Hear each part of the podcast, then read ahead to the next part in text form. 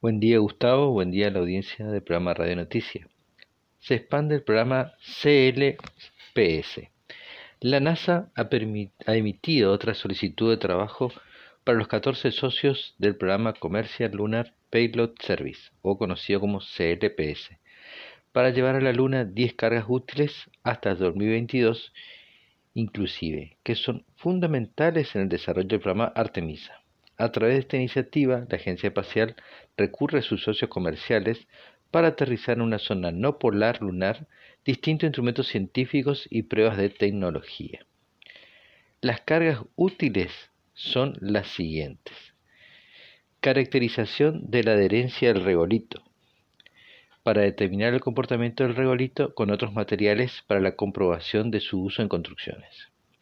Reto reflectores lunares de próxima generación servirán como objetivos de los láseres instalados en la Tierra para mediciones con precisión de la distancia entre ambos cuerpos. Generador de imágenes de rayos X heliosférico del entorno lunar.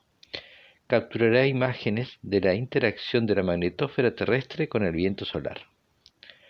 Sonda magnetotelúrica lunar diseñada para relevar la estructura y composición del manto lunar mediante el estudio de sus campos eléctricos y magnéticos. Instrumentación lunar para exploración térmica subsuperficial rápida, diseñada para medir el flujo del calor desde el interior de la Luna. Lunar Planet Pack, tecnología para adquirir regolito y transferir para su estudio por instrumentos o en contenedores para enviar a la Tierra. Cámaras estéreo para estudios de la superficie de la pluma lunar.